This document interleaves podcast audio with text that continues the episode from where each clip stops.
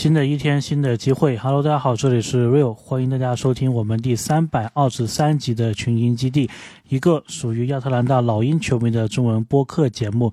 那么我录音的此刻啊，也是来到了一个非常特殊的日子，四年才遇到一次的二月二十九日。说到这个日子啊，其实我印象蛮深刻的，因为以前小时候嘛，就是同学间是喜欢互相开玩笑。那么我有很多。朋友啊，他其实不是这一个闰年出生的，就比如说他可能是隔一年的，然后呢，他就喜欢跟其他同学吹水嘛，就是开玩笑，就说他是这一个二月二十九号出生的，然后当时还觉得哇蛮厉害的，有一个二月二十九号出生的人，结果呢，后来稍微的查一下，就会发现他根本就不是在闰年出生的，然后呢，我记得也有同学啊，就因此被。当场这个揭穿，然后我还记得他那个尴尬的那个表情，所以呢也是蛮特别的。我觉得很多这个二月二十九号啊，我们都要想办法去留下一个比较好的印象。但是呢，说到好的印象啊，老鹰今天在。二月二十九号打的这一场球呢，就给我们的老鹰球迷啊是没有留下一个好的印象。所以呢，这一期节目啊，我们也是会复盘这一场比赛。那么在开始之前呢，还是要来看到我们这一期的封面，JoJo Stephens 他本赛季为老鹰设计的第九件球衣。我自己感觉呢，好像是跟第八件差不多啊，倒不是说第九跟第八比较像。而是说他给你的感觉比较像，就好像是在哪里看到过的一个样子，所以这两件球衣啊，我都没有一个太深刻的一个印象。然后同时呢，我们最近呢，微博也有一个小小的改名，之前应该是叫做。ATL 老鹰研究所嘛，那么最近呢，是为了就是跟我们其他的一些账号更好的适配，所以我们也是改了个名字啊，叫做 CN，然后横杠 Hawks 下划线群英基地。那么大家呢也是可以找到这一个微博。如果之前已经是关注了的朋友啊，就呃知道一下，就是我们改了名就好了。OK，那么现在呢，我们来复盘呢，老鹰跟篮网在非常特殊的这一天所打的比赛。那么今天比赛一上来呢，篮网这一边的三分命中率啊，简直是准的令人发指。他们前六次的出手呢，应该是中了五个三分球，而老鹰这一边呢，除了博格丹呢一开始自己得分还有助攻得到了四分以外呢，没有其他的。得分没有其他的球员呢能够得分，来到第一节的第一次暂停呢，老鹰是只有四分，而篮网那一边呢靠着三分球的暴中是拿到了十八分。暂停回来，进入首节的中段，篮网这一边呢还是继续的投三分了，不过他们的命中率是下来了。这段时间呢一个三分都没有进，随后呢是被老鹰打出了一波进攻，将比分追进。来到第一节的第二次暂停的时候呢，在比分上我们是十二分，篮网是二十分，我们落后八分。接下来进入第一节的最后一些时间。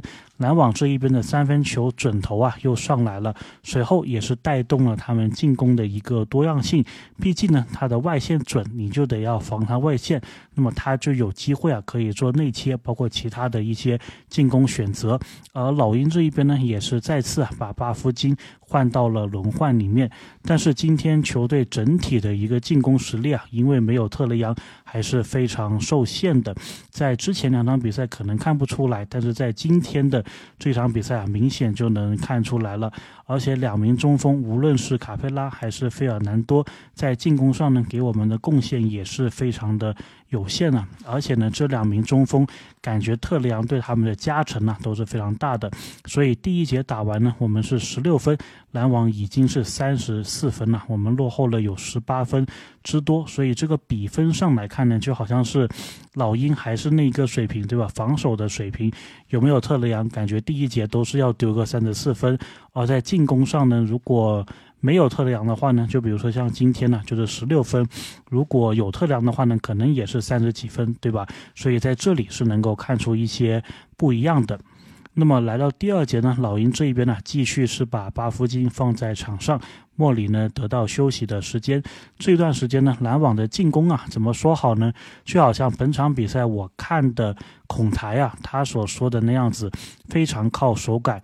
就是篮网这个队，他手感一来，三分球手感一来，他就能够打出一波进攻，就能够带起一段比赛的高潮。而他们的手感一没有呢，就是反过来被对面打出一个进攻波。那么这段时间呢，篮网可以说是。两者都有啊，他们的手感是先有后无。那么随着老鹰这一边巴夫金，还有很久不见的大马修斯啊的连续两个三分，我们是把比赛的比分给追到了二十九比三十九，落后十分。那么比赛来到第二节的第一次暂停的时候呢，我们是只落后十分了。那么大马修斯呢，我印象当中好像。真的可能差不多有一两个月的时间了都没有出场了。之前是因为伤病，然后后来呢就是因为战术的一个原因。那么暂停回来呢，进入第二节的中段，老鹰这一边呢是连续靠着莫里的。造杀伤进行得分，不过莫里今天的罚球感觉好像不太好，感觉基本上都是两投一中的这一个样子。随后呢，我们这边还有约翰逊，还有卡佩拉的得分，帮我们是追赶这一个比分呢。而篮网这一边呢，基本上都是有施罗德。包办了球权。那么之前我们打篮网的时候呢，施罗德还是没有过去的，所以我自己觉得施罗德到了篮网之后，对他们应该是一个小小的加强。然后呢，施罗德这段时间呢，虽然是。总体上来说，我觉得他到了篮网是一个加强，但是这几分钟他的这一个球权太多了，导致效果并不是非常的好。不过呢，在后面的一点时间呢，他有也有突破的得分。随后呢，他们队的卡梅隆啊、约翰逊、卡约也来了一个三分球，把比分是重新领先到两位数。斯内德于是是请求暂停，这一次的暂停呢，老鹰是四十分，篮网是五十一分。暂停回来，进入上半场的最后一些时间。那么老鹰这边呢，是迎来了莫里的爆发，他连续得到八分，包括两个弧顶顶人头的三分，帮我们是两次啊，把分差追到只有六分了。最终半场结束，老鹰是五十分，篮网那一边呢是五十六分啊，我们只落后六分。这个比赛完全是有机会的，虽然比赛一开始你就给自己挖了一个大坑。来到下半场，老鹰这一边的防守呢，感觉有意识的会去扑对面的三分，让对面的三分机会不得已啊变成一个两分的机会。不过这样子的一个策略呢，感觉很快就失效了，因为随着这个比赛进行的，随着这个回合数。打得越多，还有越快之后呢，感觉老鹰这一边的防守啊，总是会被对面通过传球传到更好的一个投球点上，完成三分的投射。也许你的第一下能够扑到，但他们稍微的一转一球，你第二下感觉就不太能够干扰到他们的一个三分出手了。而这一段时间呢，篮网的三分球感觉啊又来了。今天他们的施罗德还有约翰逊感觉都非常的准。而老鹰这一边呢，跟第一节的问题一样啊，进攻火力不够。博格丹今天的贡献呢，非常的有限啊。他除了刚开场的那一个两分球以外，接下来的八次出手全部都没有中，而且没有三分球。如果博格丹没有办法贡献三分的话，包括就是其他的一些组织还有串联，那么老鹰在没有特雷杨的情况下，这个进攻啊是非常令人堪忧的。暂停回来，进入第三节的中段，老鹰这边的防守呢也是没有什么改进呐，而进攻呢则是退步了。今天的莫里啊，我们刚刚也有说过，他的罚球表现也不是那么好，所以呢，你整个球队投篮表现不佳，要通过上罚球线。来得分的这一个情况，那么你的罚球感觉又不好，所以你这个进攻啊，就对吧？显而易见呢，很难进行一个得分。那么篮网呢，又是借机投出了一波小的进攻波，分差进一步拉开啊，来到了二十一分，应该呢也是本场比赛目前为止的最大分差了。所以上一场比赛我们也是二十分、二十一分嘛，当时是领先爵士队，结果今天一来到客场，来到纽约就被。篮网也是在同样的差不多的时间打出了这么一个分差，那么目前的比分呢是老鹰六十六分，篮网八十七分。第三节的最后几分钟呢，博格丹娜这边是有一点点乔丹上升吧，他是连续得到了七分，帮我们把这个比分呢追回来五分。因为当时呢是打了一个七比二的攻击波。不过呢，篮网今天的这个教练呢，也是他们最近才上任的这个教练，是来到篮网主场的首场比赛，所以呢，他也是非常在意啊这一场比赛。他在第三节还剩一分钟的时候，就是看到博格丹这一边的状态起来了，马上叫了一个暂停调整。所以呢，最后呢一分钟打完，这个比分呢，我们还是没有办法追回来。前三节结束，我们这一边是七十五分，而篮网呢是九十四分了，我们已经落后了十九分。所以第四节应该是地狱难度的了。而且呢，篮网队啊，他最近的几场比赛好像都是没有过百。而今天第三节就已经接近一百分了。那么老鹰前面的比赛也是很难在进攻上过百，今天看起来感觉好像也是过不了百了。所以这个就是特雷杨的一个在不在的一个区别，对吧？那么来到了第四节呢，我就想看一下地狱难度的翻盘的老鹰能够坚持多久。那么这一节上来呢，斯内德也是上了一个小阵容啊，但是效果并不理想，被对面。不断的拿到前场篮板打球权，所以基本上前两分钟啊就这么耗掉了。而且呢，他们这个前场篮板最后也转化成了得分，所以领先的优势啊，就是我们落后的这个分差一度是来到二十四分。那么老鹰是七十五，篮网是九十九。暂停回来呢，老鹰的后面的时间呢打的是太糟糕了，就不值得我们花时间继续聊这一个比赛的复盘了。所以这一场比赛呢，老鹰就在客场输给了篮网。那么总结一下吧，这场比赛输在哪里？首先呢，篮网方面他们肯定是值得鼓励的，他们的或值得表扬的，他们今天三分的一个手感呢，真的是特别的好。虽然呢不是说整场比赛都好吧，但是关键时候他们看到老鹰稍微起势的时候，他就会通过三分球能够得分。那么这一点呢，老鹰是没有办法匹配的。而老鹰这一边呢，没有特雷杨的话。你球队要怎么样取胜呢？肯定不是靠进攻取胜，对吧？那么如果不是靠进攻取胜，你能够取胜的法宝就在于防守。那么防守的话呢，你让对手投进了这么多的一个三分球的情况下，你要赢球呢就非常的困难了。所以老鹰这场比赛呢，我觉得是输在防守。回想一下之前我们几场。打篮网的比赛有一场呢，特雷杨最后是错失了一个中距离的绝杀嘛。那一场比赛我记得两边的比分呢，应该是打到了一百四十多的样子。包括之前的这场比赛呢，感觉也都是分差非常的接近。那个状态呢，就是两边的。进攻啊是在互相的比拼，然后今天的比赛呢，你的进攻没有特雷杨打不起来了，那么防守呢，你又没有说有一个实质性的一个提高，再碰上今天三分球非常准的篮网队，所以呢，你就对吧？没有办法，这场比赛就输掉了。但是呢，这场比赛其实不仅仅是一场比赛啊，因为现在。如果我们按照东部这个附加赛的排名来看呢，我们刚好是东部第十，在我们后面的就是东部第十一的篮网。篮网今天赢了，老鹰今天输了之后呢，它跟我们的这一个胜场差啊，只差三场了。那么双方呢，大比分是二比一，篮网这一边是领先的。即使啊，你下一场比赛能够取胜，就是双方的大比分打成二比二的话呢，你还是非常被动的。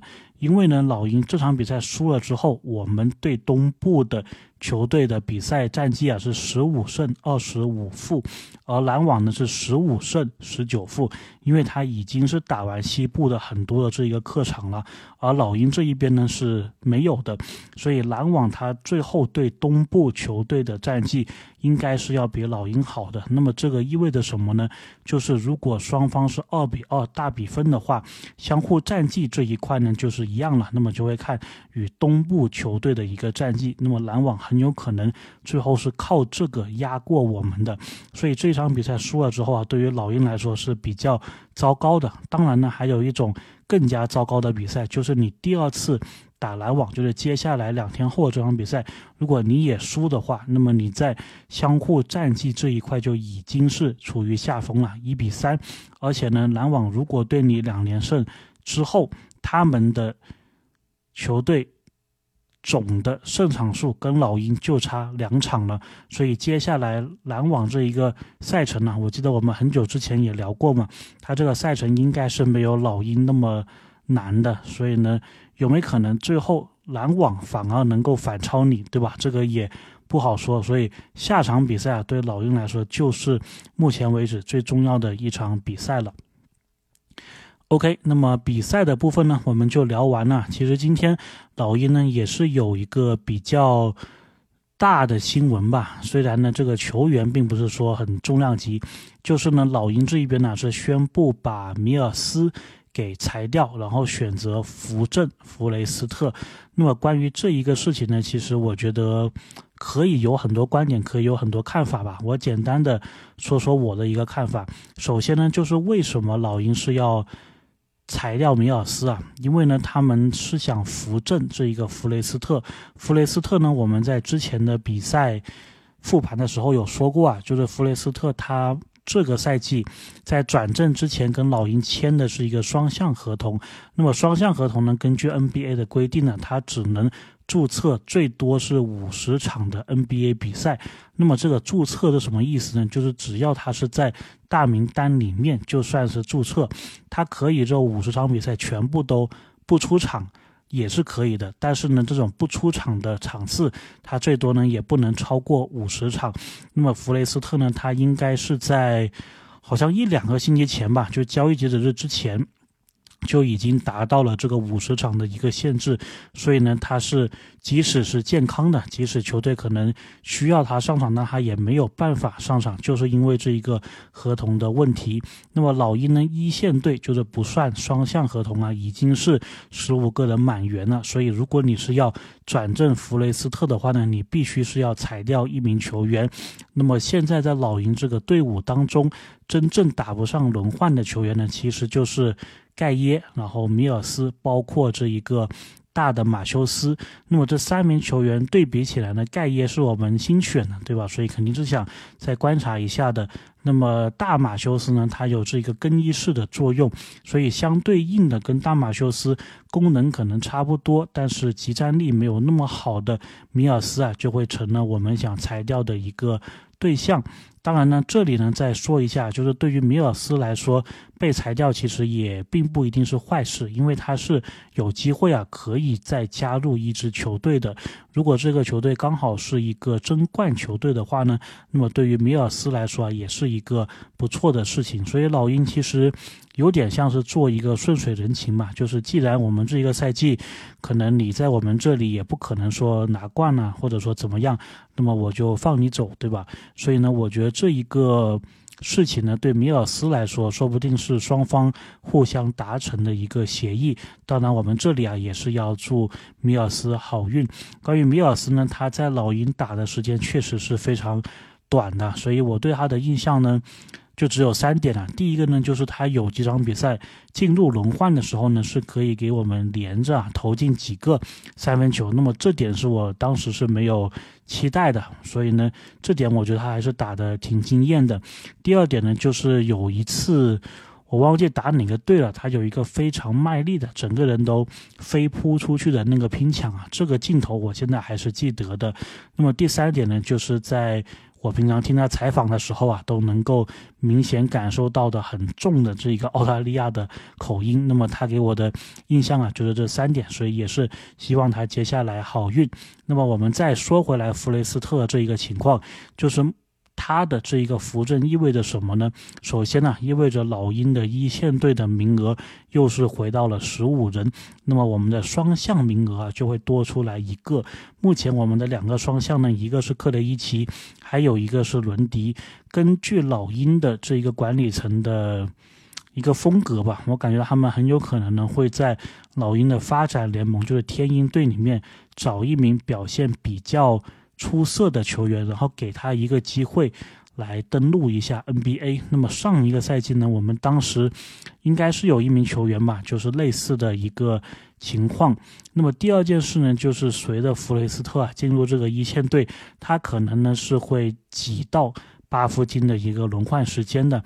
毕竟呢，我感觉斯内德是挺喜欢用这个弗雷斯特的，而且呢，弗雷斯特他的一个身体条件啊，就是这个结实，包括这个防守上呢，我感觉目前这个阶段可能还是会。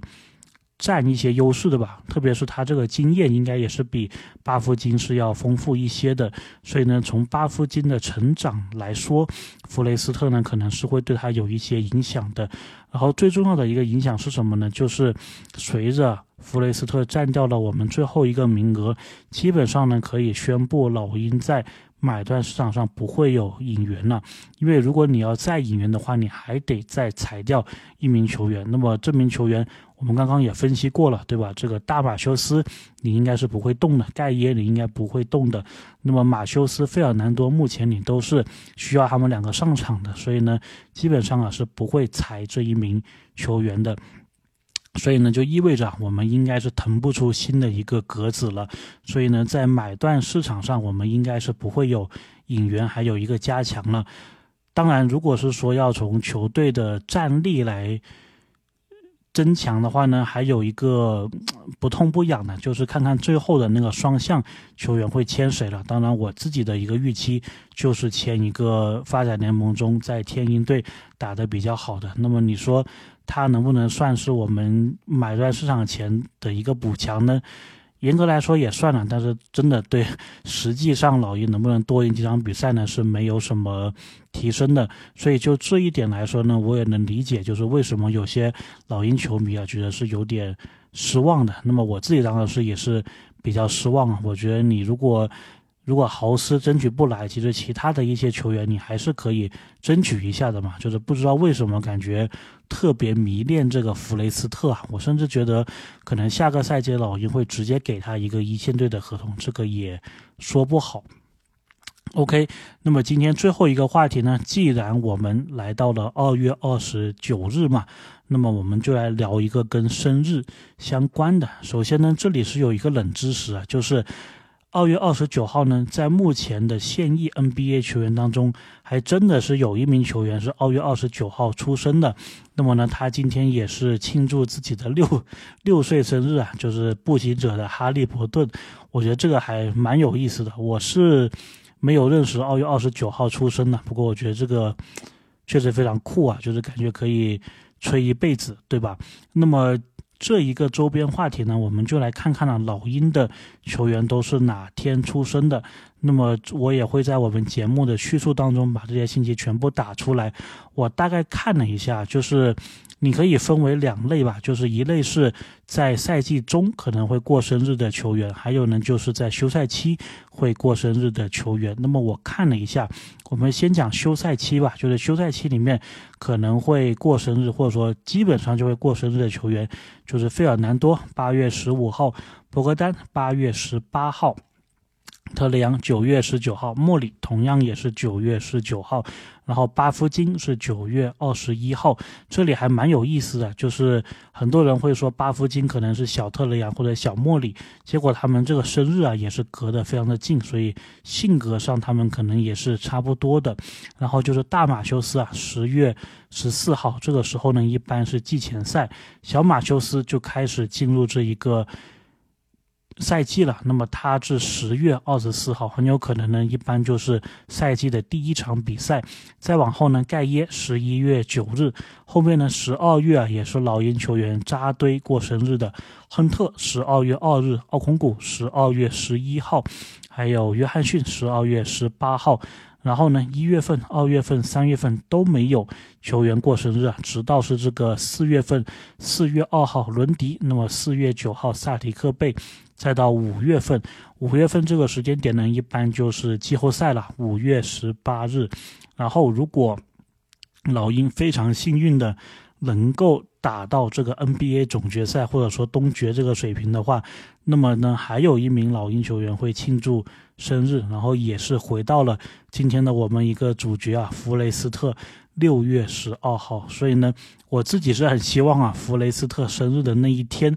老鹰是有比赛的，那么他现在这个合同也转正了嘛，所以他季后赛是可以出场的。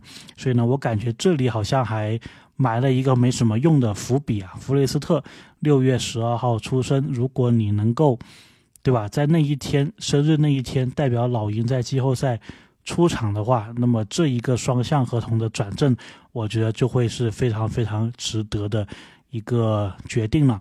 OK，那么这里是 Real，今天的二月二十九日啊，这一期节目我们就聊到这里。下一期呢，我们就在跟篮网啊第二场比赛打完之后再来聊一聊。同时呢，那个时候我们也会看一看呢，老鹰跟其他的东部球队，包括是其他的在附加赛边缘的这些东部球队，他们彼此之间的相互战绩是一个怎么样的情况，还有排名。OK，那我们下期再见。